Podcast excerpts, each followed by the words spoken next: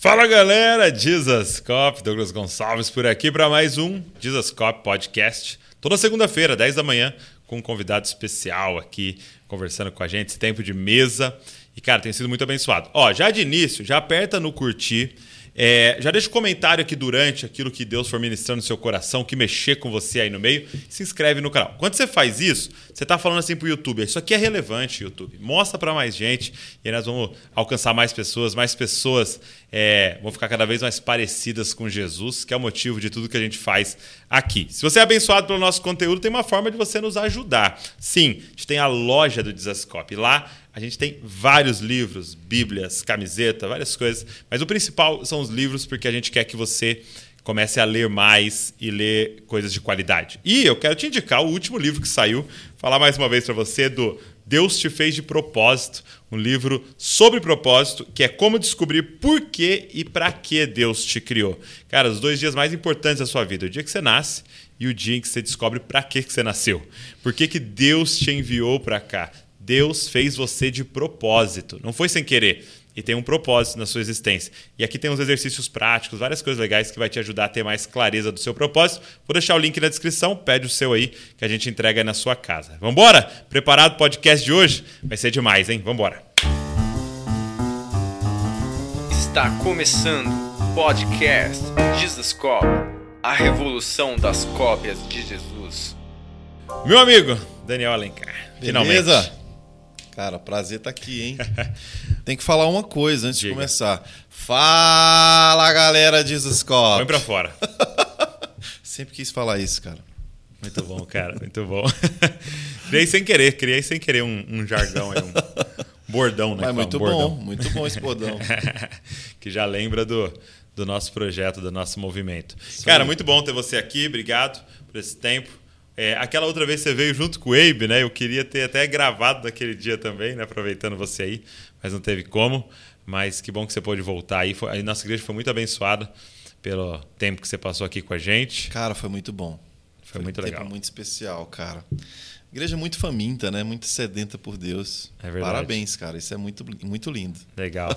E deixa eu te. Eu queria começar é, te perguntando como é que surgiu, porque quando eu, eu, eu penso em Daniel Alencar, me, me vem é, no coração, na mente, uma, uma temática, vamos dizer assim, que é paternidade. Entendeu? Eu penso Daniel Alencar, me vem paternidade. Por causa das suas músicas, falando bastante sobre essa temática. Claro, é uma escola. é, e eu lembro que teve, teve época que você fazia escola de 20 dias, é, Isso. era bastante tempo, né? É. Uma escola, quase que um, um seminário, né? Internado lá, as pessoas ficavam. Verdade. É, eu queria saber quando é que surgiu isso na sua vida? Quando é que você falou, cara, eu preciso espalhar essa mensagem da paternidade de Deus no Brasil?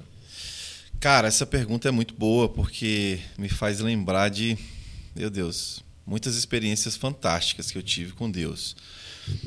Cara, assim, é, o meu pai, o seu Erivaldo, né, que eu amo de paixão, ele, ele não conseguiu, em alguns des- determinados momentos da minha história, ele não conseguiu ser o exemplo que eu precisava. Hum.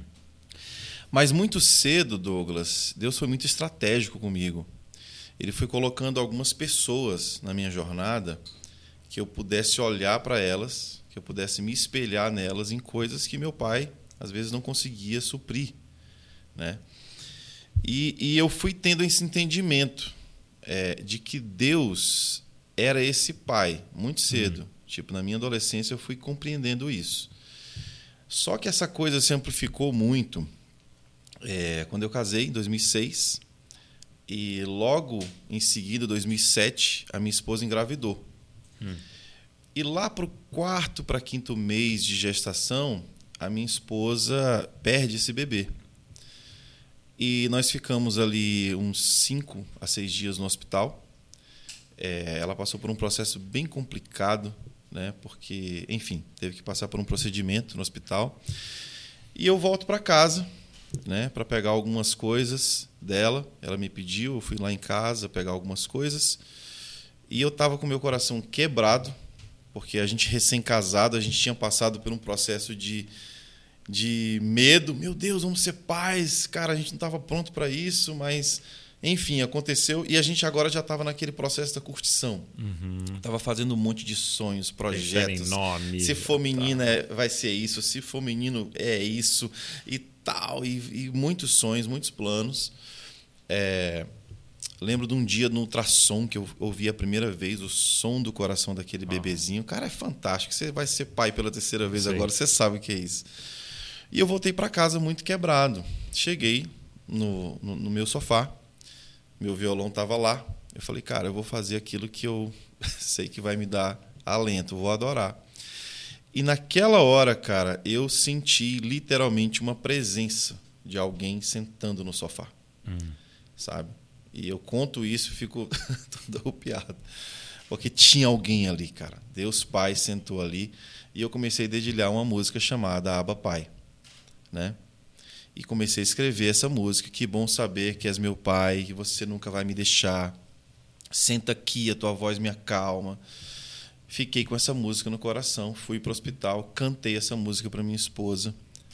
O pai nos abraçou ali e ali nasceu a mensagem, uma mensagem de que aquela dor que eu estava sentindo de ter perdido um filho se parecia com o que Deus sentia quando eu e você saímos do propósito. Hum. Quando eu e você abortamos a vontade de Deus, Meu quando Deus. a gente sabe, e eu comecei a pregar sobre isso. E logo depois, perdão, logo depois, uns seis meses depois, nós estávamos em Moçambique. Nós recebemos um, um convite para ir a Moçambique conhecer um orfanato. Esse é o primeiro orfanato que a Hyde Baker fundou lá. É, e o meu amigo Gessé Braga, junto com a sua esposa Raquel, que eu amo demais. Eles vão assistir isso, quero que vocês saibam que eu amo vocês. E que hoje o Bruno e a Sara estão lá, foram enviados por nós como missionários para esse, pra esse é, centro arco-íris. Né? E nós fomos lá e cantei essa música a primeira vez na vida, nesse orfanato, para algumas crianças órfãs, adolescentes órfãos. Cara, e Deus veio naquele lugar. Deus veio com É, é, é a música O Aba, Tu És o Meu Prazer. Não, não, essa é a canção dos filhos. Tá, essa é a canção dos filhos. Essa é a canção dos filhos. O Aba Pai é Pai, Aba Pai. Tá, É essa música aí. sim. Né? Então essa música já tem muitos Já anos. tem muitos anos. Eu compus isso em 2007. Uau. Né? Então, é, E aí você canta lá em Moçambique, Can- no orfanato. no orfanato, cantei essa música em 2007 no orfanato. E enquanto a gente cantava, os missionários abraçavam aquelas crianças. E, cara, e foi um chororô, e foi uma cura. Naquele dia eu tive a certeza: essa é a minha mensagem. Essa é a minha mensagem. E o que eu estava escutando naquela hora, enquanto eu ministrava, era assim: as feridas de Jesus nos curam, né? Então, uma ferida, né, que Deus curou em mim, que foi essa questão de ter perdido esse bebê, se transformou numa música que cura muita gente, cara. Eu recebo mensagens após mensagens de pessoas dizendo: eu escutei essa música e eu fui curado. Eu fui para a escola papai e eu fui encontrado por esse amor do Aba. Então nasceu assim, cara. Cara, isso é, isso é demais, assim, porque você falou, né? Ali eu entendi, essa é a minha mensagem, né? Sim. E, e eu, eu acho incrível isso, porque até é, a gente está nessa jornada de falar de propósito, né? Sim, Para a galera sim. ter clareza do seu propósito. Né? E, e eu vejo assim, conversando com as pessoas, que propósito tem muito a ver com eu te perguntar assim: o que, que você acha que resolveria o problema do mundo? né? Exatamente. E é muito lindo como cada um vai dar uma resposta, Uhum. né? Que é, cara, se as pessoas entendessem que Deus é pai, abraçar essa paternidade, a gente ia resolver o problema do mundo. E aí eu teria uma outra resposta, né? Exemplo, no meu caso seria, cara, se as pessoas entendessem o evangelho de verdade. Entendeu? Então, tipo assim, a- acaba que é a mesma resposta, Exato. olhada de, É. de bilhões de prismas, né? É. Mas é, é, é maravilhoso isso. Deus, é, eu, eu digo assim, lógico, muitas aspas, né? Deus nos iludindo, dizendo assim: você tá, Você a carrega a, solução. mensagem do mundo. E aí a gente só tem que vencer a arro- a arrogância e saber que o outro também carrega a outra. Exato, exato. E porque às vezes a gente tem a, a tentação de olhar e falar: ah, você fala esse negócio secundário, que é importante mesmo, é, é não. É, é a somatória desses propósitos, é. né? E, e, aí é muito lindo, por quê? Porque você começa a queimar por isso. Aí você não tem preguiça, né? Ai, droga, tem que fazer a conferência lá do ah, pai, né? Poxa, tem não, que fazer, cara, né? É, é, simplesmente por propósito mesmo.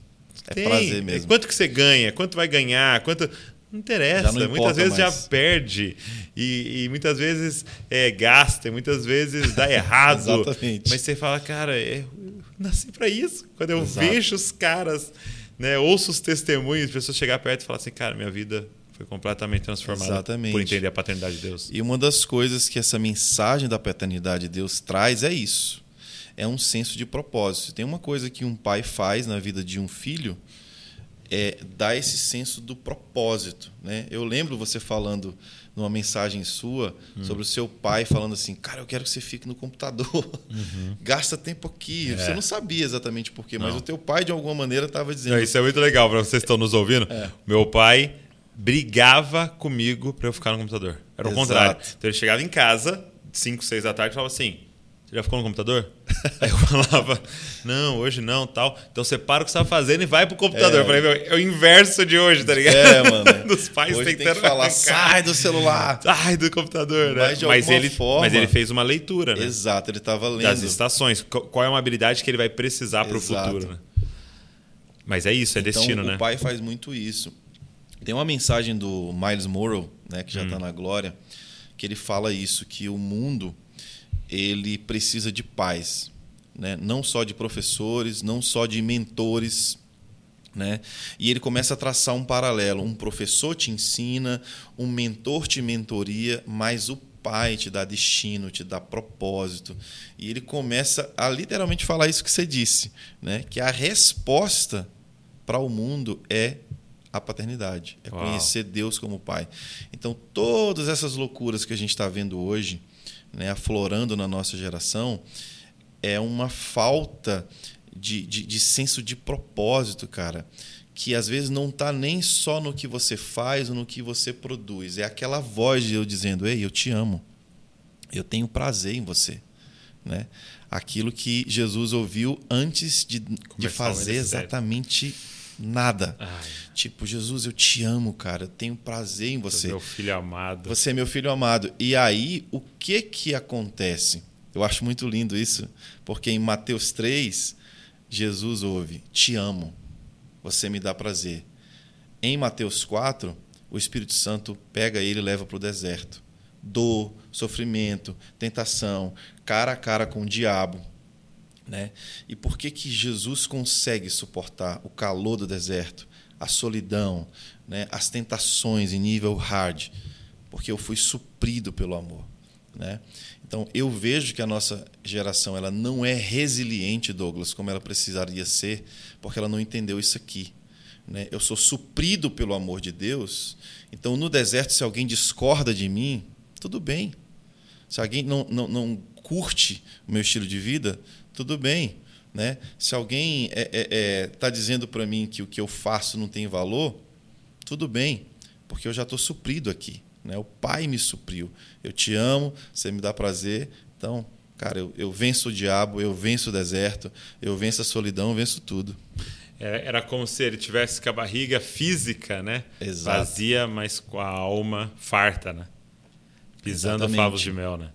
Exatamente, cara. E, e, é, e é muito doido, porque é a primeira coisa que ele vem questionar, né? Se é filho de Deus. Né? Isso. É a primeira coisa que ele vai tentar mexer, né? É, nesse, nessa questão da identidade né, de Jesus, de ter que provar algo ali, era muito é. isso. Era uma tentação de Jesus provar alguma coisa. Ele não precisava provar nada para ninguém.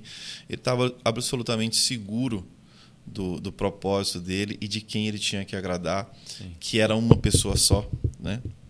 O seu pai. Então, se meu pai já está satisfeito comigo, se ele já tem prazer em mim. Eu vi, um, eu vi um, um professor falando algo muito legal assim. Ele falando, né? É, é, toda vez que você começa, você se apaixona por um tema, você começa a estudar, ou até mesmo assim, o, a criança ou o adolescente Sim. que descobre um negócio novo, só fala daquilo. Né? Exato. O Davi está numa fase agora de skate. Então é skate. Aí ele fica com skatinho de dedo. Aí É. ele vai no videogame, ele tá jogando Isso skate. é culpa da Raíssa, Aí- lá de Imperatriz do Maranhão, da minha cidade. É uma, é uma das culpadas, com certeza. A fadinha. A fadinha. É, aí. Então ele dá skate, skate, skate, skate, skate? Aí ele falando disso. E nós adultos também somos assim, né? Você começa a ler um livro novo, você começa a ver um negócio, você começa É. a falar pra todo mundo. Aí toda conversa você quer convergir pra falar do, aquela- do seu tema ali. Exatamente. E aí ele falando de Jesus, né? 30 anos es- escondido, né? Vamos dizer assim. E, e ali estudando algo, né? Sim. Fazendo algo, pensando em algo. Aí ele fala, aí ele vai pro primeiro sermão dele, público, registrado, Mateus 5, 6 e 7, Sermão da Montanha. E cara, é incrível quando ele vai mostrando que é blá blá blá, pai, ah, pai, Exato. pai, é jejum, pai, oração, pai, É. esmola, pai, Tá tudo- ansiedade, pai, entendeu? Tudo atrelado. Ele fala do que será que ele ficou 30 anos pensando e fazendo e se relacionando. É, com quase nove aninhos ali, quando José e Maria perdem ele, que eles voltam, Jesus está conversando com. Com, com 12, né? Acho que é com 12. 12, 12, 12. É. Aham. E Que ele vai ele- para Jerusalém, né? eles voltam para buscar Jesus e Jesus está conversando, dando aula para aqueles mestres. O que é que ele solta? Mãe, eu estou cuidando das coisas do meu pai. É, é. São os negócios do meu pai. Então você Onde vê mais ali- eu estaria? Exatamente. Então, Se é- na casa do meu pai. Deus É já estava ali, ó, aquele senso de propósito muito forte. É. E, e foi uma, uma, uma coisa muito importante para mim quando eu comecei a compreender isso, de tipo, Deus, é, Jesus não veio nos apresentar uma divindade. Sim, É lógico que ele é Deus, mas ele não foi isso porque o Antigo Testamento já tinha nos mostrado isso. sim. né? Poder, glória, Poder, milagres. glória, milagres, é, o, o, Márcio Abrino, tá ali muito claro, né? Sim. Mas ele veio nos apresentar algo que ninguém havia compreendido Exatamente. ainda. O Pai. Ele é a né? expressão exata de Deus, né, cara? Ele, ele veio, eu gosto de falar assim, ve- ele veio para nos apresentar o nome favorito de Deus. É. Até hoje, os teólogos não conseguem dizer exatamente qual é o nome de Deus. né? Você diz lá no, no Tem o Yahvé. Yahvé. Aham. O Yahvé talvez seja o mais próximo, né? Então Jesus ele veio para nos mostrar o Pai, nos ensinar a chamar Deus de Pai. E eu fico, eu fico assim imaginando, Douglas, Jesus aqueles três anos com os discípulos e eles sendo é, inspirados por Jesus em muitas coisas. E no finalzinho ali, João 14, Jesus está se despedindo deles e está falando: ó, vai vir a cruz, fica tranquilo, né? não se turbe o vosso coração, crendo em Deus, crendo também em mim, na casa do meu pai há muitas moradas, vou preparar esse lugar para vocês. E aí o Felipe vai lá e fala: não, mas espera aí, tem uma última coisa. Último pedido, Jesus. Último pedido, né? Mostra-nos o Pai. E eu fico com aquela sensação. nos basta. Isso nos basta. Tipo, cara, eu vi milagres, eu vi esse cara andando sobre as águas, eu vi esse cara alimentando multidões, eu vi esse cara ressuscitando mortos, eu vi esse cara fazendo tudo. Mas nada disso que eu vi se compara a essa revelação do Pai. Jesus, eu já entendi que para eu ser igual a você, eu preciso entender o que você entendeu. Então, por favor, me mostra o Pai antes de você ir embora. E aí Jesus começa a dizer, cara, nós somos um. Quem me vê. Você está me vendo, você está vendo o Pai também. Mas eu fico assim é, muito impactado com esse pedido do Sim. Felipe, né? Porque tem tudo a ver com que é, essa fome deles, essa sede deles, tipo, é como se fosse o auge, o auge do discipulado, né? É, é eu entender que eu sou filho. É, eu acho que essa, esse pedido dele tinha muito a ver com isso. Sim. Me faz entender o que você entendeu, Jesus. É, é, era isso, né? De tipo assim, você, você vê os milagres, vê tudo, mas te dá água na boca, É, né? A relação que ele tinha com esse tal de pai, né? exatamente. Eu vou ali, tô cansadaço, mas eu vou ali passar tempo com meu pai. eu vou ficar sós ali com meu pai e provavelmente ele voltava renovado, ele voltava e você fala, Exatamente. que, que é essa parada desse pai, entendeu? Mostra-nos o pai. E aí, para mim, é, é, é muito importante essa mensagem que você carrega, porque é, ela molda o- a nossa missiologia, Sim. a nossa missão. Porque se a gente fosse quebrar e reduzir a nossa missão a uma frase, é revelar o pai. Exato. Entendeu? Ah, eu quero ser médico. Uhum. Então você vai revelar o pai através da medicina. em cada hospital, através da medicina. Isso mesmo. Ah, não, mas eu, meu curso foi de manicure, então você vai revelar o pai em cada unha, em cada toque na mão de, de alguém. Tal. Não, mas é, é revelar o pai. É, é. é tipo assim, olha para mim que e você vai ter um, uma ideia de quem é o pai, né, cara? Exato. Então, é, só que não tem como revelar quem você não conhece, né? Então, eu, eu, digo que é isso aqui, né? Ama Deus acima de todas as coisas, conhece o pai e ama o teu próximo, revela o pai. Exato. Conhece o pai, revela o pai. Esse, esse movimento bom, constante, cara. né, cara? Exatamente De isso. revelação de quem Deus é. E, e essa grande oportunidade que a gente tem de facilitar o caminho para os nossos filhos, né? Sim. De eles olharem para nós e poderem já começar a conhecer o Pai em nós. Né? É, eu acho isso muito interessante porque eu acredito que o plano de Deus é esse, né? Uma, a maior expressão de Deus para as crianças deveriam ser os seus pais, uhum. né? Eu fico assim é, bem impressionado com os pais que Deus escolheu para Jesus, porque você vê Deus escolhendo a Maria, uhum. uma adolescente inexperiente, né? Deus destruiu os planos dela de casamento. Foi tudo na ordem inversa, né? Mas você vê a Maria sendo um exemplo para Jesus.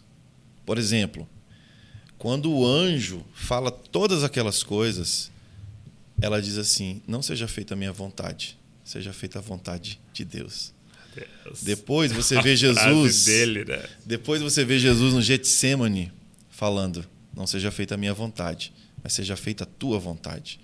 Então, eu acredito sim que parte do que Jesus, o homem, 100% homem, aprendeu estava nos pais dele, cara. Sim, sim.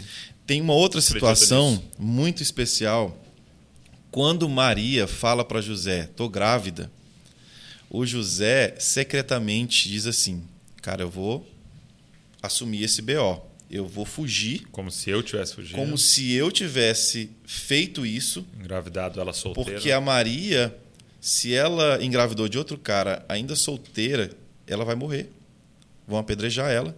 Então eu sumindo, eu desaparecendo, fica, eu fico como culpado. Né? E aí o anjo vai lá e fala: Cara, não temas em receber essa mulher como tua esposa. O filho que está lá foi gerado pelo Espírito Santo.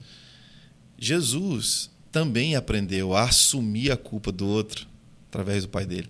Tenho certeza disso, cara.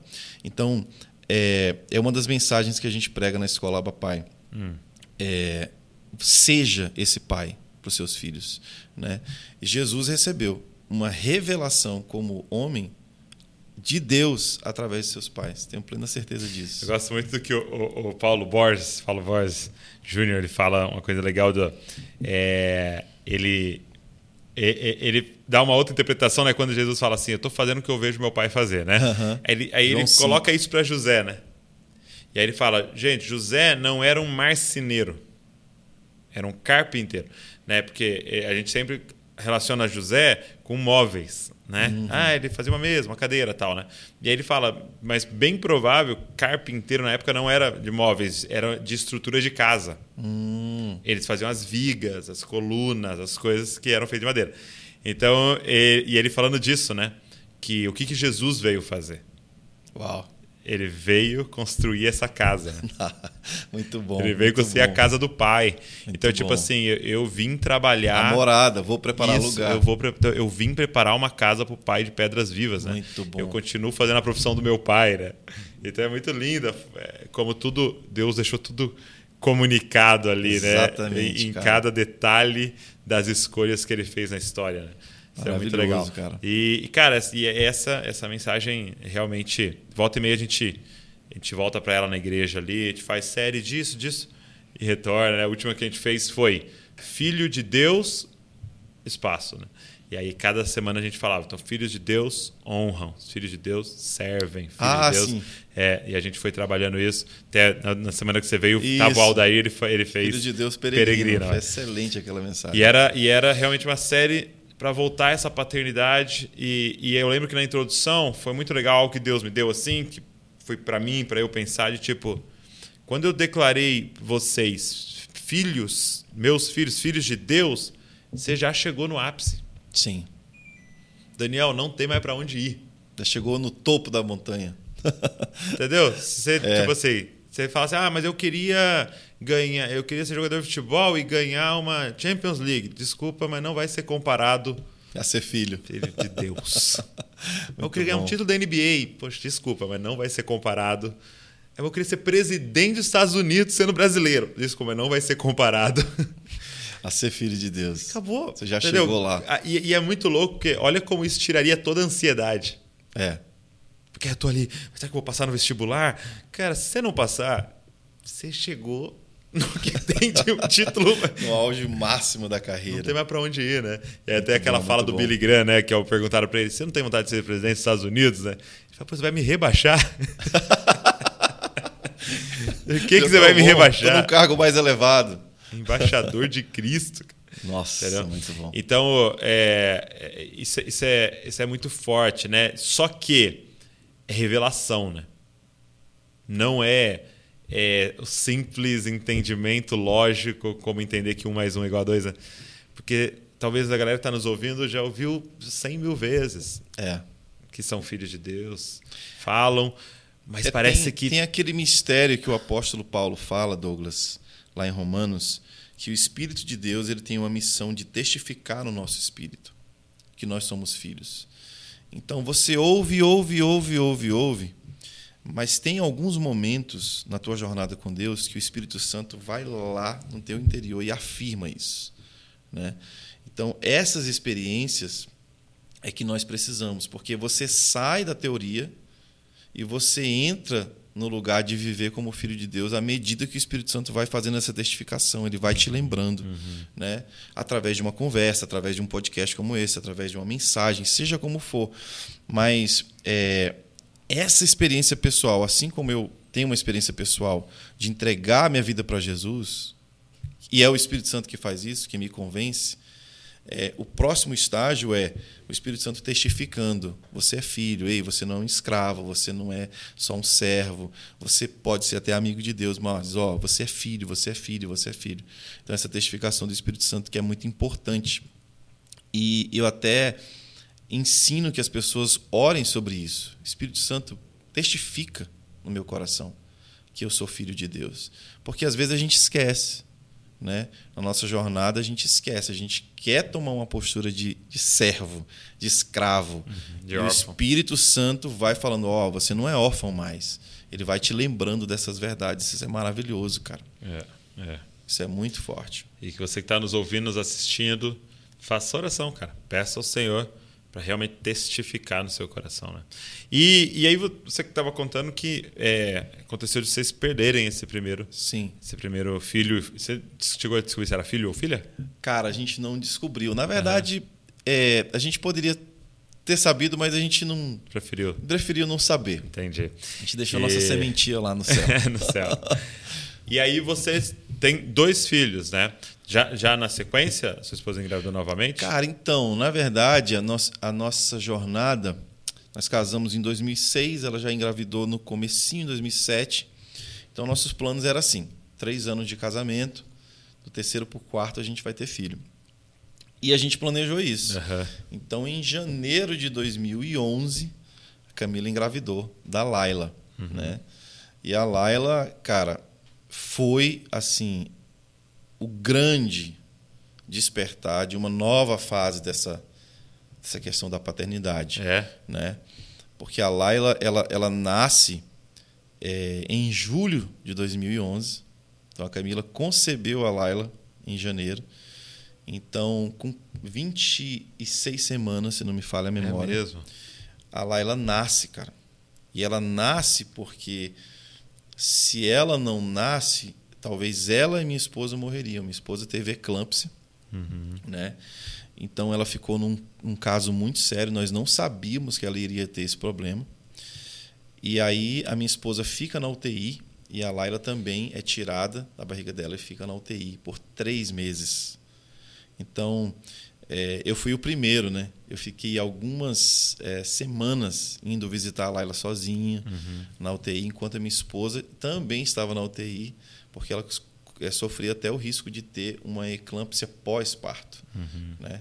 Foi um negócio muito louco, cara. Minha esposa ficou praticamente irreconhecível de tanto que ela inchou. Foi um negócio assim muito traumático. E aí, Douglas, a Laila nasce, né? Pesando 825 gramas só. Sério? Menos de um quilo? Exatamente, 825 gramas e fica três meses na UTI neonatal. Quando a Laila estava nascendo, a, a, nossa igreja local, né, em Imperatriz Maranhão, a Nova Aliança, quero mandar um beijão aqui para o meu amigo pastor Raimundo Nonato, que eu amo demais. pastor Raimundo Nonato estava com muitas é, pessoas intercedendo por nós, orando, orando, orando e clamando. E quando a Laila passou por mim assim, na incubadora, eu dei aquela olhada assim, meu telefone chamou. E era o pastor Nonato falando: Meu filho, nós estamos orando e Deus nos deu uma palavra sobre sua filha. É, e Deus está chamando você de Oséias. Você é um Oséias. E você e sua filha, de alguma maneira, vão revelar alguma coisa. Tipo, você é um Oséias. Cara, na hora eu não entendi nada, eu só guardei aquela palavra e falei, cara, não é hora de pensar nisso. A Laila ficou três meses na UTI, duas paradas respiratórias. Com sete para oito meses de, de, de, idade, a gente percebeu que tinha uma coisa muito estranha. A Laila realmente não conseguia fazer coisas básicas que um bebezinho fazia. E aí, com um aninho de idade, veio o diagnóstico: paralisia cerebral. Cara, foi o pior dia da minha vida. É mesmo. Cara, porque Douglas, é, um médico falar para você que seu filho não vai andar, não vai falar, não vai conseguir fazer isso, isso, isso, e a situação vai piorar ano após ano, cara, é pior do que alguém falar assim, morreu. Porque você. A morte, ela te dá uma certeza, acabou. Uhum. A paralisia cerebral, ela te dá anos para frente. De incerteza. De incerteza, cara. E isso me machucava demais, me machucava demais. Mas no decorrer dos anos, o Senhor ele foi me mostrando a bênção de cuidar da Laila. Uhum. O privilégio de ter a Laila. A Laila é um anjo, cara, é uma princesa que me revela Deus, me mostra Deus em cada detalhe da vida dela. Tenho diversas experiências que a gente podia passar horas falando de como Deus se revelou para a nossa família. Hoje, hoje ela, ela tem 10 anos. Hoje ela tem 10 anos. Então, hoje eu entendo o que é ser Oséias. Oséias se casou com uma prostituta. E a prostituta traía ele. E Deus falava: vai lá e pega ela de volta. Vai lá e pega ela de volta. E depois de algum tempo, Deus disse: é assim o meu sentimento com Israel. Israel tem sido uma esposa infiel, uhum. tem sido uma prostituta então agora você vai dizer para Israel, a partir desse sentimento que você está tendo, uhum. o que, que eu sinto. Naquele dia, quando a Laila nasceu, o que Deus estava dizendo é: no decorrer da tua jornada com essa criança com paralisia cerebral, você vai entender o que eu sinto pelas pessoas como pai. E você vai começar a, a revelar essa mensagem. É uma, sabe? É uma, é uma vida profética. É uma vida profética. Então, é, hoje, depois de muitos anos, eu passei os primeiros três anos de vida da Laila foram muito difíceis. Inclusive, eu me mudei para Florianópolis para cuidar da Laila. Porque tinha um tratamento lá? Um tratamento lá. Tinha a casa de oração, né? E também foi um tratamento para mim. Eu precisava de um tempo é, para curar minhas emoções, cara. Eu não conseguia discernir, tá? Deus é bom, mas Deus permite que a pessoa que eu mais amo não ande, não fale, não, não, não, não seja normal. Como? Então, por muitas vezes eu até lutei com as minhas emoções. Satanás se aproveitava da minha fragilidade para falar: tá vendo, cara? Não valeu a pena você se entregar para esse chamado missionário. Tá vendo? Tem tantas pessoas que nem querem ter filhos, cara, né? Jogam crianças perfeitas numa sacola de lixo e você está aí sendo fiel e, e é Deus é não foi bom. Cara, eu travei é, guerras. Todos esses ataques. Travei guerras assim horríveis com as, com as minhas emoções. E naquela sala de oração, um dia sozinho, só eu, meu violão e um faxineiro. É, dá até uma letra de uma música. Eu, um violão e um faxineiro. cara, Deus veio, cara, e me fez uma pergunta. Você acredita que eu sou soberano? Daniel, você acredita que realmente eu não erro? Que a sua vida está nas minhas mãos? E Douglas, é, a minha alma queria falar, Deus, cara, por que, que você fez isso comigo? Você é meu malvado favorito. Por que, que você permitiu isso? Aí eu calei a voz da minha alma e o meu espírito, né? Pode falar, eu acredito em você. E ali, cara, eu fui curado. Eu fui levado para uma dimensão onde tudo bem. É isso que a vida nos trouxe. Vamos para cima com tudo. E aí eu passei a ser um guerreiro, né? Um guerreiro com uma com uma ferida ali, com uma cicatriz, mas foi um outro ponto de vista. E a Laila, cara, em cada fisioterapia, em cada tratamento, ela foi me ensinando algo sobre o amor de Deus. Por exemplo, eu. É, a Laila ela tem muitas imperfeições em relação ao seu corpo, né? Mas eu a amo não porque ela pode fazer algo maravilhoso, mas simplesmente porque ela é minha filha.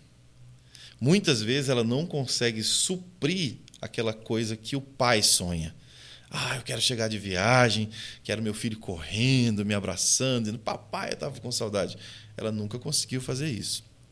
Mas ainda assim, eu a amo, cara, de uma maneira que eu não consigo explicar. Então, quanto mais eu vejo a fragilidade, mais o amor do pai investe, cara. Sabe? Mais o amor do pai hum. entende. Então, é o que Hebreus fala em Hebreus 5, né? Que Jesus ele consegue ser o sumo sacerdote hum. perfeito, porque ele se fez o homem. Então, quando você chega diante do trono da graça, Jesus ele não é aquele cara que não entende o que você passou. É. Ele fala: Eu sofri, eu aprendi. Não é um cara que leu um livro Exato. sobre você. Eu passei por isso, eu sei o que é ser homem, por isso eu posso ser sacerdote né, que se achega. É que você pode se achegar, eu sei o que é, que é isso. Então, assim, cara, é muito doído. Eu te confesso que se Deus tivesse chegado para mim em 2011 e falado assim, cara, você tem uma mensagem sobre paternidade, mas o preço disso é você ter um, uma filha com paralisia cerebral, talvez eu tivesse pulado do barco, mas é por isso que Deus sempre fala o começo e o final, né? Ele não vai falar o meio, porque senão você foge, né? Mas depois, cara, de muito tempo, olha a loucura. Quando eu fui para Jocum, em Curitiba, estudar, eu estava com um projeto de estudar musicoterapia. Eu não sabia que eu iria viver em tempo integral, ministério, essas coisas todas, que a música ia dar certo na minha vida, que Deus tinha se chamado para a minha vida profética, não sabia. Então eu queria só estudar é, musicoterapia e eu pensava assim, cara, eu vou em lugares onde tem crianças com paralisia cerebral, eu quero cantar para elas. Eu não fiz isso né? Na universidade, mas é eu faço mesmo, isso em casa. Isso? É.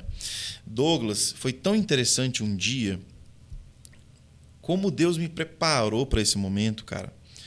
É, na minha adolescência, o meu melhor amigo foi um cadeirante. Na minha adolescência. Eu olhei para aquele cara e aquele cara não conseguia ir para os retiros da igreja, né? É porque alguém tinha que pegar ele e levar no ônibus.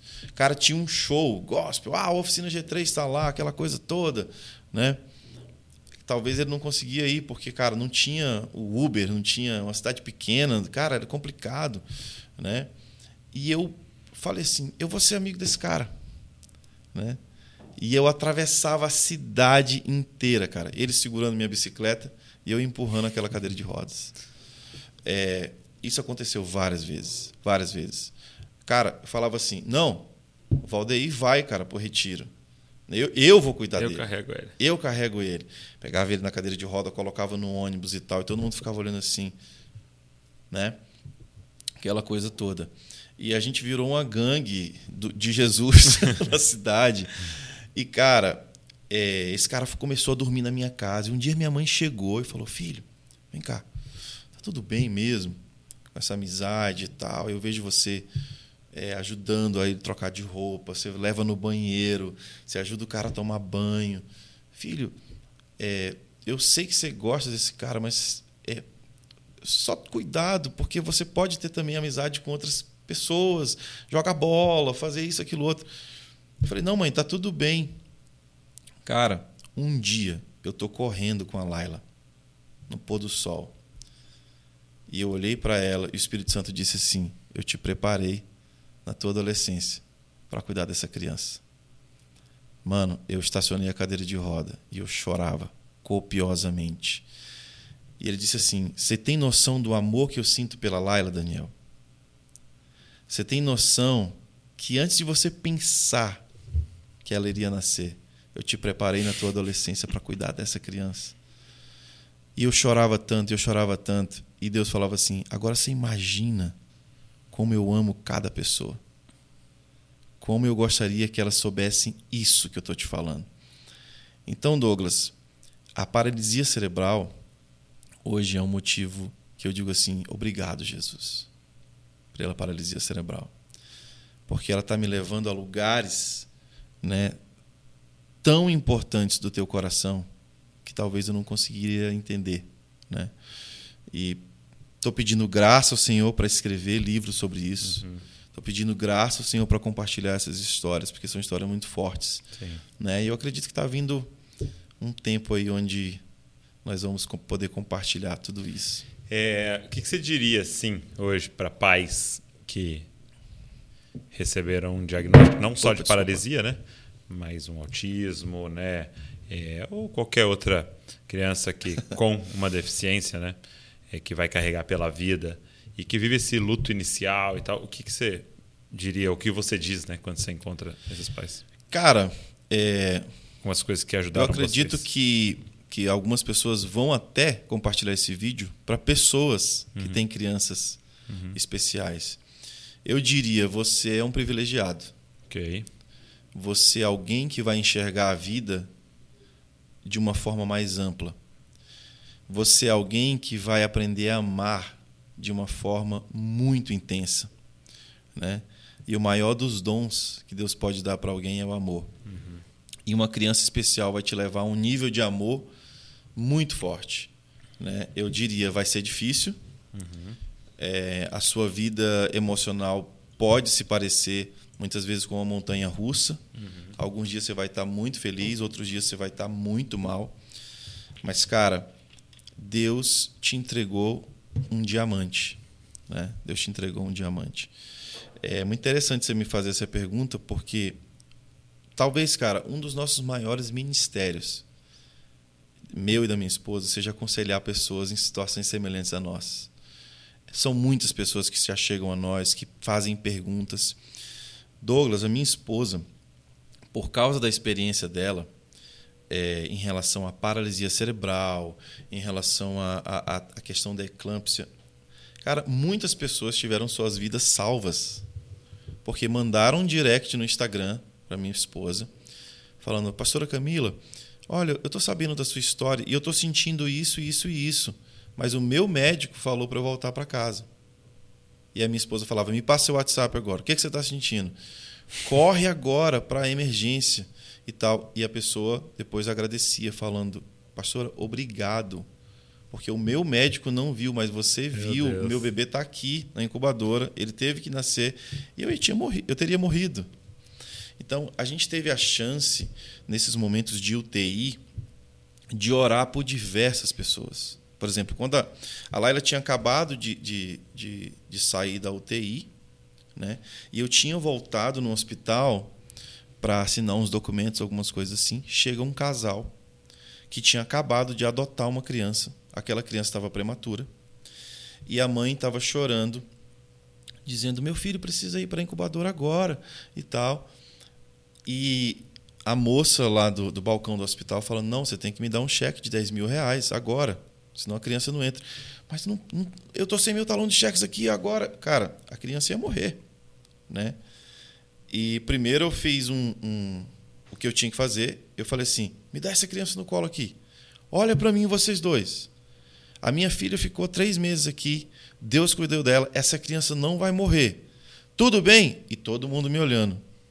E, e aquela mãe, ah, ah. Eu falei, calma, deixa eu colocar. Coloquei a mão no coração da mãe, segurei a criança. Espírito de vida, vem sobre essa criança agora, que está faltando o ar. E a criança voltou a respirar e tudo mais. Eu já conhecia o, o, o cara que era o boss lá no hospital, porque três meses trabalhava. Corri na sala dele falei, por favor, coloca essa criança na UTI. Cara, a criança foi salva. Entende? então, assim, é, muitas experiências disso. Por exemplo, nós fomos para Florianópolis e conhecemos duas técnicas de fisioterapia lá, maravilhosas. Eu ficava assim, cara, Imperatriz não tem isso. Tem tantas crianças que precisam disso. As crianças da PAI precisam disso. Começamos a trazer para a Imperatriz do Maranhão. Por um tempo, a minha casa se tornou uma clínica de fisioterapia. A sala da casa virou uma clínica. É mesmo. Eu mandei colocar espelho, tatame no chão. De sete da manhã às sete da noite, as crianças vinham com seus pais para receberem atendimento na minha casa. A gente trazia de Floripa essas pessoas, esses especialistas. Hoje, para a glória de Deus, em Imperatriz do Maranhão já tem excelentes Meu clínicas Deus. lá. Mas quando não tinha, cara, a gente trazia. Douglas, eu não vi a minha filha andar, né? Mas eu vi filhos de outras pessoas andando na sala da minha casa pela primeira vez. Então, cara, eu digo assim para esses pais, vai ser difícil, mas pega isso e faz que isso se transforme em cura para outras pessoas, né? Quanto mais eu vejo as minhas experiências com minha filha curando outros, cara, eu sou curado junto. Entende? Eu sou curado junto. Então isso é, isso é maravilhoso, cara. Muito bom, muito bom. Se transforma numa missão, né? Exatamente. Se transforma num propósito.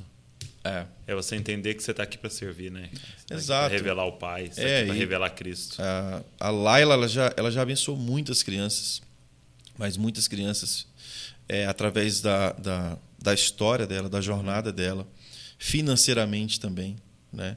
Quantas vezes minha esposa fez algumas campanhas para coleguinhas da Laila que ela conheceu, a coleguinha precisava fazer uma cirurgia, minha esposa ia lá, fazia um brechó, fazia campanha, e a Laila indiretamente estava pagando Uhum. a cirurgia daquela coleguinha por causa desse ambiente, cara. Sim.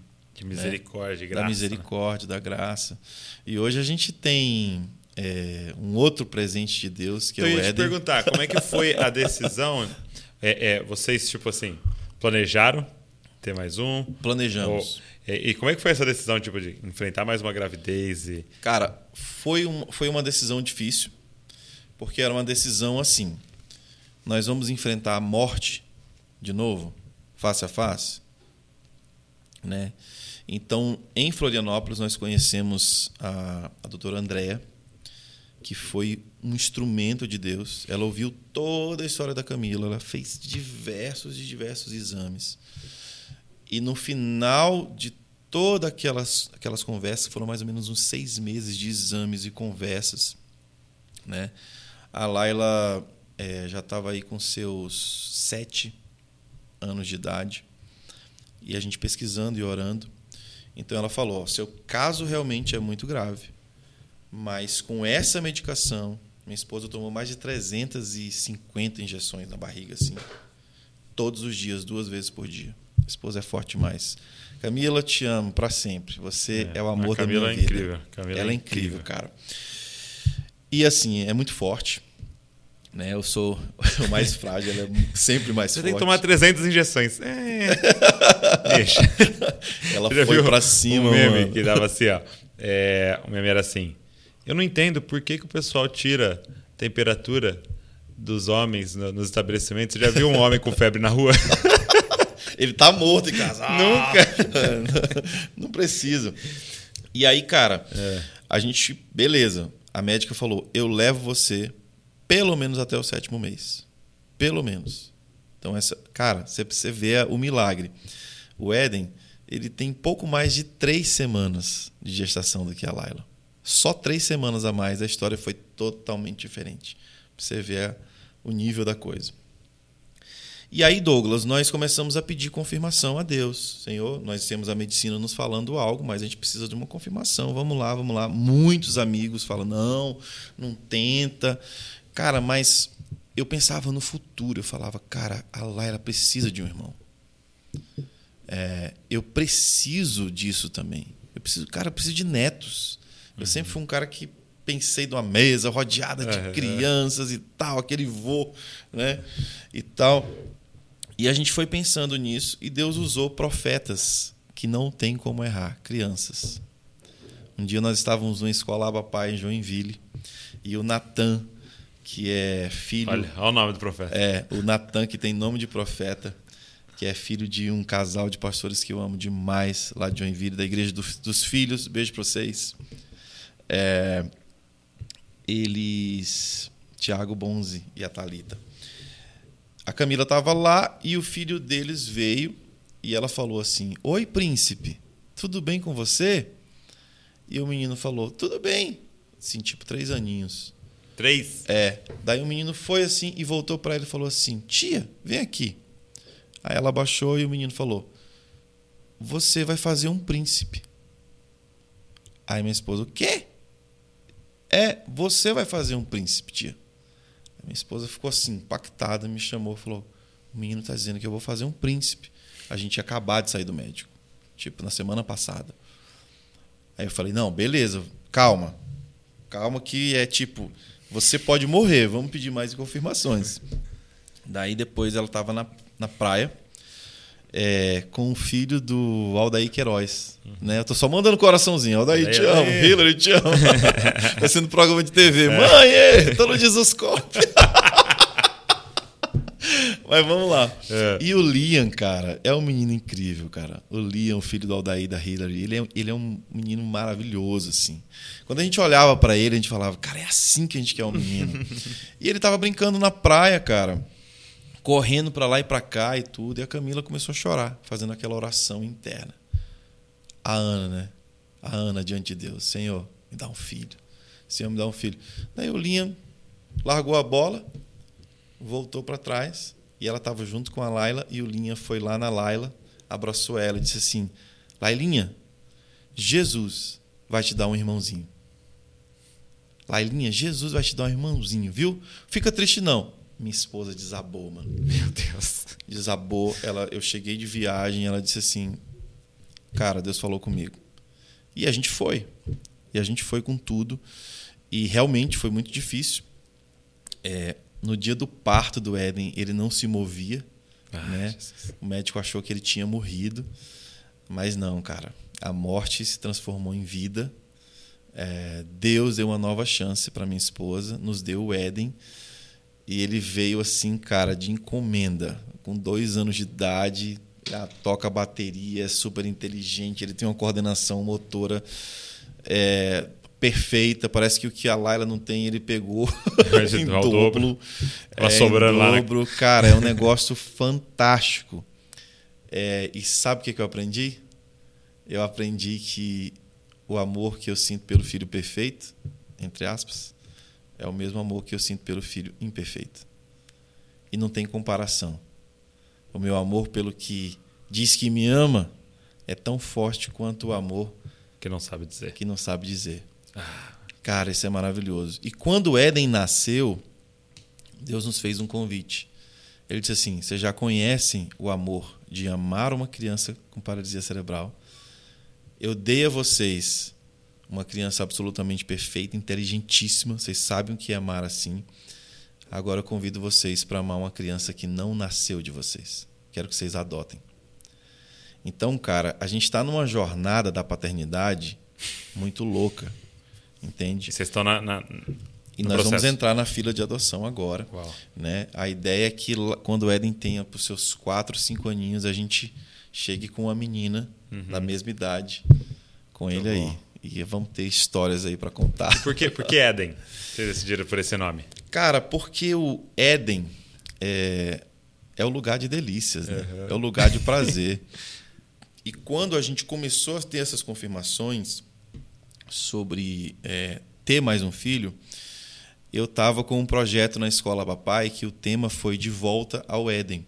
Tipo, nós perdemos o Éden pela queda, mas o Espírito Santo, de alguma maneira, nos dá um pouquinho daquilo, né? Aquele lugar onde a gente pode voltar para a intimidade. Eu estava pregando muito sobre isso. E nós gostamos desse nome Éden. né? E ficamos ali. E nós tínhamos convicção que Deus iria nos dar um garoto, né? E eu coloquei o nome dele de Eden Daniel, né? Que é o meu Eden nome. Daniel. Eden Daniel. Então, por isso, eu acredito que na geração dele, ele vai ser essa bandeira dizendo: prazer é Deus, prazer é estar com Deus, né? lugar de deleite é Deus. Uhum. Então, a gente crê nisso. Muito bom, muito bom. Nomes proféticos, né? Nomes Eu acho proféticos. que é uma coisa que nós, como ocidentais, né? E falando como brasileiros, precisava aprender é, mais, né? A dar nomes proféticos aos nossos filhos. Né? Verdade. Te orar, te discernir ali durante a gestação. Falar, Deus, quem vai ser esse menino? Quem vai ser essa menina? E apontar já no nome, né? Exatamente. Porque toda vez que você abre a boca e chama para a Luísa é guerreira da luz, né? Nossa. Então toda vez que você chama para almoçar, você chama para É, tomar chama café, você da tá luz. é, Davi, o amado. Né? Então toda vez que É. você chama para almoçar, chama para tomar café, chama atenção até. Dá uma É. bronca, é o amado. Cara, importante isso que você tá falando. Meu nome, cara, ia ser Erivelton, você acredita? Nada contra os gente. Nada contra. Aí minha mãe falou: não, Daniel, Daniel, Daniel. Legal. Cara, foi tão importante saber Deus é meu juiz. Ah, Deus é aquele que julga as minhas causas. Deus- é aquele que me conhece. Uhum. Cara, isso foi importante demais para mim. Então a gente estava entre Daniel, Davi e João. Né? Vocês escolheram ali- Daniel, é, né? É, escolhemos Davi, né? Ah, Ah, não, não, não, o Davi. Na época do Davi, né? Tô falando. tô brincando, Davi. tô brincando. Tem uma piada muito ruim, né? Que É. diz que o chinês escolhe o filho, o nome do filho. Assim, ele vai para fora, pega uma lata vazia, joga em cima do teto. O som que a lata faz caindo, ele bota o nome do filho, né? Pai Chin Chong. Tau, É. tchim. Essa é muito Tem, ruim, é mas muito alguém ruim. vai rir. É, alguém em algum lugar vai. É, uma pergunta. É, aí você vai para Florianópolis pro, também para o tratamento da sua filha e se envolve com sala de oração. É, você já tinha tido contato com sala de oração e, e como é que foi essa experiência ou, ou quão importante foi esse período na sua vida é, de, desse ambiente sala de oração? Ah, cara, foi maravilhoso. Tem sido maravilhoso. Porque, assim, hoje eu não estou numa sala de oração instituída, mas eu tenho a semente, a essência tem da um sala de DNA, né? oração, o DNA, que acontece na minha casa. É? né? Então acontece na minha casa com a minha família e acontece na minha casa, por enquanto, uma vez por mês, com parte. Perdão. Com parte da nossa equipe de louvor e adoração e a galera que gosta de orar. Então eles vão para minha casa, a gente faz o lédico, a gente ora, a gente busca Deus. E depois. Vocês fazem o quê? O lédico, que é um sisteminha Ah, sim, de, sim, lembrei. de. É um acróstico, né? Exato. Para você meditar na palavra, que é maravilhoso. É. E isso está acontecendo também agora em São Paulo, né? Uma vez por mês a gente reúne todo o staff, a gente faz um tempo de oração É? ali na, Na Paz? Church. Na Paz Church mesmo. Na Paz Church. É, com todo o staff. Então, uma vez por mês são os, a galera do louvor na sua casa É, e uma vez por mês com o exato. staff. Vai começar a crescer, o nosso Vai, vai, vai ter uma vai. sala de oração ali. Mas, cara, eu conheci esse lance do iHop, uma conexão que o Luciano Sobirá fez é, comigo e o Dwayne Roberts. Tá. Eles estavam passando um tempo no Maranhão, o Luciano me ligou e falou assim: Cara, você precisa conhecer uma pessoa. Você precisa conhecer o Duane. Ele veio do iHop e tal. Eu falei: Não, massa, quero conhecer. Daí ele desceu, estava em São Luís. O Duane desceu em Imperatriz. Nossa, olha que louco, eu tô lembrando aqui. O Duane desceu e a Laila estava na UTI. Ela tinha acabado de nascer em 2011. É mesmo? E a gente fazendo a escola. A gente ficou num grande impasse, cancelar a escola ou não. E glória a Deus que a gente não cancelou. A gente fez a escola com a Laila na UTI. Peguei o Dwayne Roberts no aeroporto e falei, cara, antes da gente ir para a igreja, eu vou passar no hospital, minha filha está lá, nós paramos no, no estacionamento, ele pôs as mãos, assim, orou por ela. E seguimos para a igreja. E lá o Dwayne começou a falar sobre o que era o IHOP, o que ele estava fazendo e tal. Eu fiquei encantado por aquilo, fascinado. Falei, cara, preciso ir lá. Então, em 2012, eu fui no IHOP, voltei em 2013 e comecei um relacionamento. Conheci o, o Dwayne, sua esposa. Eu estava lá no dia que o Mike Bickle orou por eles, orando e enviando para o Maranhão. Oh, pro, Ma- Olha, olha a profecia. Opa, olha o profético aí. Enviando para o Brasil. Né? enviando para o Brasil. Conheci a Amy e o Vini, que hoje são os pastores do F-Hop. Conheci lá enquanto eles estavam estudando ainda. E aí, cara, é, eu achei que eu iria pegar aquela semente e plantar aquilo no Maranhão. Né? E depois, por causa de todas essas questões aí, eu acabei indo para Floripa. Eu fui para Floripa para fazer a primeira escola do Fascinação, junto com a minha pra família. Para ser um aluno ali. Para ser disse. um aluno uhum. e para estar tá com eles ali na plantação. Junto comigo, acho que eu levei umas 15 pessoas do Maranhão. É a gente foi numa caravana grande para lá. Cara, vamos passar seis meses na sala de oração. E esses seis meses se transformaram em sete anos na minha vida, é em Florianópolis. Desses sete anos, quase cinco anos eu fui um dos líderes de adoração lá, né, na casa. A cada seis meses vinha uma turma e eu ficava responsável de discipular essa galera, de caminhar com eles. E eles eram parte do time né, que assumia um dos turnos na sala de oração. Foi um tempo e maravilhoso. O que, que transformou na sua vida o ambiente sala de oração? O que mudou? Cara, o que mudou é o seguinte. O que, eu, que muda na vida de alguém eu entendi começa que nesse ambiente? É assim. Eu fiz uma grande pergunta. O que, que faz esse povo adorar 24 horas sem parar? Né? Eu descobri que a revelação de Jesus te dá uma música, te inspira.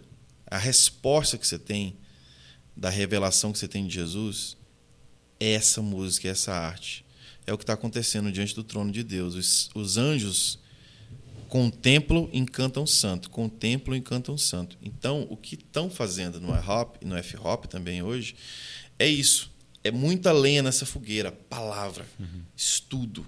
Você conhece Jesus. E desse lugar que você conhece Jesus, você canta. Cara, e vira um ciclo eterno, entendeu? De revelação em canção, revelação em canção, revelação em canção. Tem uma uma definição sobre adoração que eu estou gostando muito esses dias, que é adoração é o susto que eu levo quando eu percebo quem Jesus é. Hum, maravilhoso. Eu descubro uma coisa de Jesus e é, é aquele susto. então a casa de oração me levou para esse lugar, né? Eu já cantava a Bíblia antes, uhum. mas esse lugar de Douglas todos os dias, todos os dias. Eu lembro que eu cantei um ano é, Filipenses 2, né? Tem de vós o mesmo sentimento que havia em Jesus. Um ano. Eu cantei um ano sobre isso, cara. É, seis meses a gente estava cantando e orando sobre ser como Jesus. Aí chegou a próxima turma, eu falei, galera, eu cantei na última turma Filipenses 2, apresentei o estudo bíblico para eles. O que, que vocês acham? A gente continua aqui Aí um aluno fez uma pergunta. Ele falou assim, cara, é, se Jesus se esvaziou, ele estava cheio de alguma coisa. Do que, que Jesus estava cheio? Essa pergunta fez a gente cantar e orar por mais seis meses.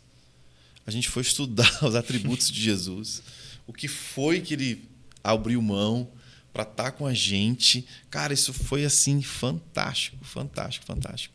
Então, o que eu aprendi foi que eu preciso ter esse estilo de vida onde eu estudo sobre Jesus e eu canto sobre ele. Responda. Cara, quantas vezes hoje eu não tenho ainda uma sala de oração. A gente vai ter em São Paulo em nome de Jesus, mas eu vou pro meu piano, eu abro minha Bíblia. Esses dias eu estou cantando João 15 sobre permanecer hum, em Jesus. Videira. Cara, eu tô lá. Tu és a videira e eu sou um ramo não posso fazer nada sem ti, Jesus.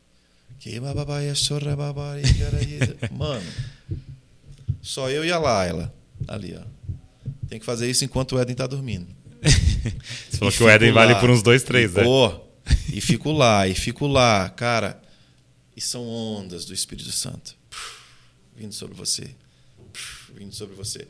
Então, o cantar a palavra é um nível mais profundo, né? Porque a arte te conecta a Deus de uma forma muito incrível, é, cara. É. Então isso é maravilhoso. A gente fez isso, nós cantamos João 15 aqui com a galera da, da tua sala é, profética. Você teve o treinamento com eles. Foi né? muito legal. É, uma coisa que me impressiona muito, e eh, de vez em quando a gente para e comunica isso com a igreja, é, e a sala de oração deixa isso muito claro, né? Sim. É, é, é quem é o público, né? Sim. Quem é o ouvinte a da audiência de uma pessoa. Tem só um é. sentado. Né? Exatamente. Tem uma cadeira só para um Exato. que veio assistir. né? É, isso muda muito. Isso, a sala de oração, ela, ela tira aquela, aquele câncer do artista, sabe? Todo artista quer uma plataforma, todo artista quer sua arte chegando a algum lugar. Mas tem vezes que isso é muito danoso, Sim. né? E a sala de oração ela te leva para esse lugar onde você entende, eu estou aqui por Deus, né? Eu estou aqui para ele, né? É muito interessante. Isso acrescentou muito na minha jornada, por Imagino. exemplo. Hoje eu sou líder de adoração com o pastor Abe Uber na Pastor de São Paulo, e a minha missão é conectar a igreja com Deus naquele tempo de louvor. A igreja está ali, é a noiva, e eu preciso conectar ela com o noivo. Eu sou o João Batista. Uhum, eu o sou amigo o do amigo do noivo. Eu sou o cara que está preparando através de um repertório, de uma banda bem ensaiada, de líderes de louvor que estão ungidos no óleo de Deus. Eu estou preparando esse encontro. E essa ferramenta da sala de oração, ela ampliou a minha expectativa, a minha visão sobre a adoração corporativa. Porque, sim, eu estou me apresentando, sim, eu preciso ser excelente e bom no que eu faço, Precisa ser artista no sentido preciso ser artista, de saber tocar, de saber Exato. preparar tudo. né? mas na hora da adoração corporativa, todos estamos na audiência de um. Entende? Isso, isso é maravilhoso, cara. Muito bom, muito bom. Muito legal. É, como, é, como é que funciona a- o seu processo de composição? É, eu estou percebendo que agora, principalmente, surge muito do espontâneo, né? no sentido de dessa meditação na palavra, aí você vai cantando, aí surge um refrão ali, um- É. né? Mas sempre foi assim? Ou, e- e- ou acontece de outras formas também? É Acontece de que outras formas. Cara, não- eu comecei a compor. é, Você senta e fala, vou compor? Ou é uma Consigo coisa que você tem que acordar aí? Consigo fazer isso hoje. Consigo fazer isso hoje. É assim, com 16 para 17 eu comecei a compor. E a composição nessa época, ela vinha é, tipo inteira. É. É, era inteira. Era uma coisa de eu pegar o violão e estar meditando sobre uma coisa. E era muito espontâneo que no final dava certo. Só que no decorrer dos anos, eu fui meio que aprendendo a sistematizar isso. Eu já sabia como o meu processo criativo funcionava. Então, é, eu tenho músicas que nascem desse lugar de adoração, que eu estou meditando na Bíblia, meditando na palavra, faço um refrão, depois vou juntando. É, mas tem músicas muito poéticas também. Por exemplo, a última música que eu lancei, a Casulo, ela foi feita é, em 2015, quando a Laila fez 5 anos de idade. A Casulo é uma música pesada para mim, porque eu falo de um processo, eu falo de, um, de uma construção. Quando eu cantava a música, eu me sentia mal. Hoje não, hoje eu canto de um lugar onde, cara, valeu a pena passar por esse processo. E era uma música diferente, porque ela, ela é uma poesia. Entendi. Ela é uma coisa para alguém que está ouvindo pensar na vida dela, Entendi. entendeu? Então é uma forma diferente de compor, né? Uma forma poética. Mas hoje, Douglas, eu estou me dedicando muito a discipular a igreja através da música. Eu entendo que eu preciso ser um aliado do meu pastor local no discipulado, entende? Eu perguntei a Deus assim: por que, que eu estou caminhando com um dos caras que tem maior autoridade no discipulado, que é o pastor Abe? Né? É por acaso?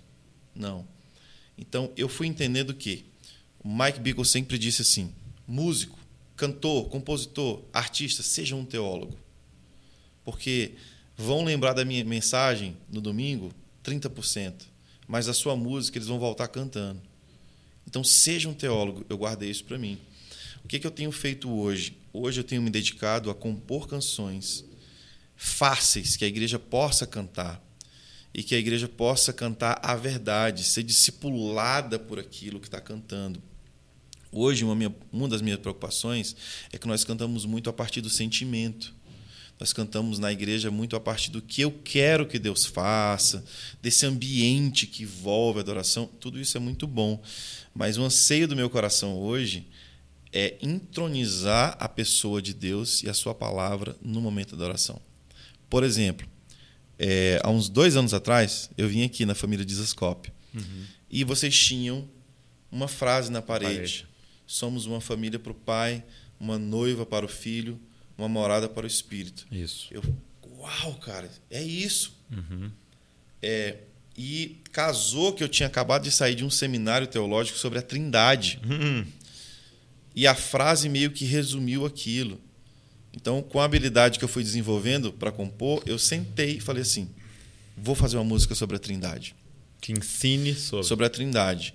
E aí comecei a escrever. Tipo, lógico, a gente precisa de uma excelente melodia. Para isso eu orei, busquei a Deus, pedi a Deus a melodia, ele me deu a melodia, né?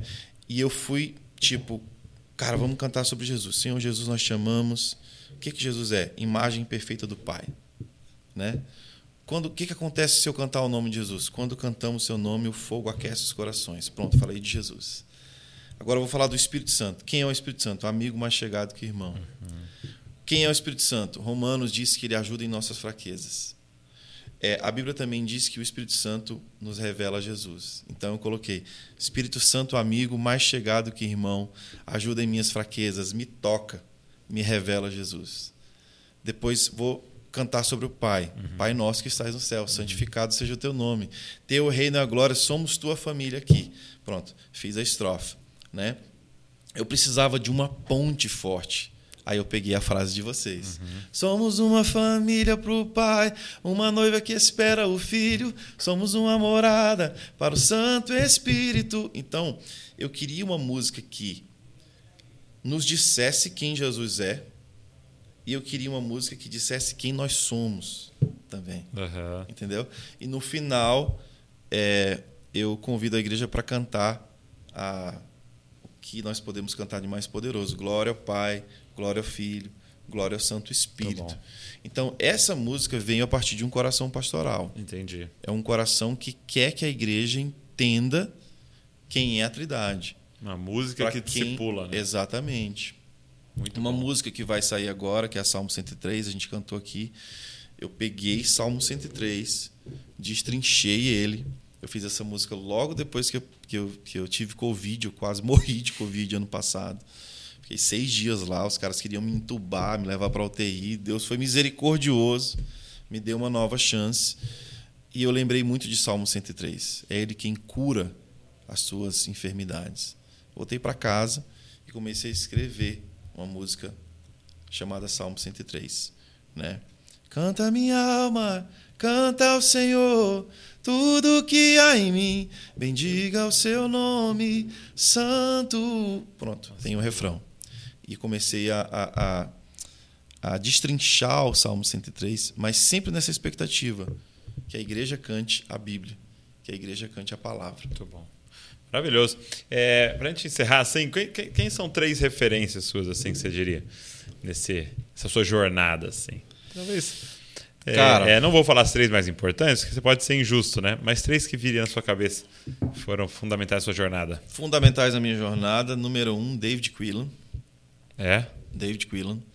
Foi um cara assim que ali na minha adolescência é, eu ouvindo aquele disco Fogo e Glória Essência da Adoração essa música ela destravou o meu chamado né? Eu, eu, eu já tinha tocado muitas coisas na igreja na minha adolescência e alguém me deu esse disco do- que o David Quillan estava ministrando passaram várias canções ali. Quando chegou na música Essência da Adoração, eu tive uma experiência muito forte com o Espírito Santo, cara. Muito forte. E eu fiz um pedido. Eu fiz um pedido naquela oração. Senhor, me mostra o que esse cara descobriu. Né? Me mostra o que o David descobriu. E naquela experiência no secreto, Deus me levou a um lugar onde ele me disse: Eu vou te dar isso. Vou te entregar isso. Então, por muito tempo, é, quando eu cantava, quando eu ministrava, as pessoas falavam, cara, parece com David Quillan. É mesmo? É. Legal. Quando eu fui gravar a primeira vez lá no, no, no estúdio em BH, que é o estúdio da Nívia Soares, do marido dela, do, do Gustavo, eu comecei a tocar e cantar. O Gustavo falou: Ô filhote de David Quillan. Porque por muito tempo a minha referência musical foi o David, até que eu fui Entendendo a sua é, identidade. né? entendendo minha identidade. Esse seria o primeiro. Cara, a segunda pessoa que eu posso dizer assim é, foi Ricardo Robortella, um cara que me colocou dentro de casa é, na escola do Clamor pelas Nações e falou que sim, cara, a sua música é boa, existe unção naquilo que você faz. Então, o Ricardo foi um cara que foi fundamental na minha jornada, fundamental. É, ficando ali na Escola do Clamor por seis anos em Belo Horizonte, servindo com ele, eu tive toda a ideia, o conceito de como fazer a escola Abapai no Maranhão. Né? O Ricardo foi o primeiro preletor da escola Abapai. É. Primeiro de todos, eu levei ele lá e disse: Ricardo, cara, isso que está acontecendo Caramba. porque você foi um, uma inspiração. Então, honrei ele. Então, com, com certeza, o Ricardo. E hoje, na atualidade, com certeza, o pastor Abe Uber. É. Né? é um cara que tem todas as quartas-feiras, 15 para as 7, a gente tem um tempo é, de uns 40 minutos onde a gente conversa e a gente tem tido, tido um discipulado e tem sido incrível caminhar com ele e com a família dele. É, é um cara que é um excelente pai, um excelente marido e por isso eu acredito que ele é um excelente pastor. É um líder fantástico. Eu tenho aprendido demais. Tem sido uma honra para mim toda segunda-feira estar na mesa com ele e com a liderança. É uma aula na prática de como liderar, de como ter uma liderança plural, de como ouvir o Espírito Santo e ser prático na mensagem. Cara, tem sido incrível. Glória a Deus, muito feliz. Cara, obrigado.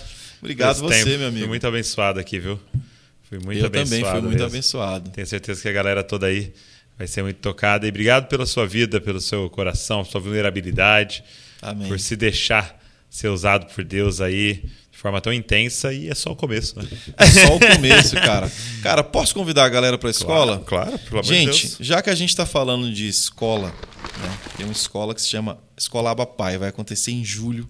Julho 2022? Julho 2022. É, tem três anos que a gente não consegue fazer escola, uhum. dois anos por causa da pandemia e um ano por causa do nascimento do Éden. Uhum.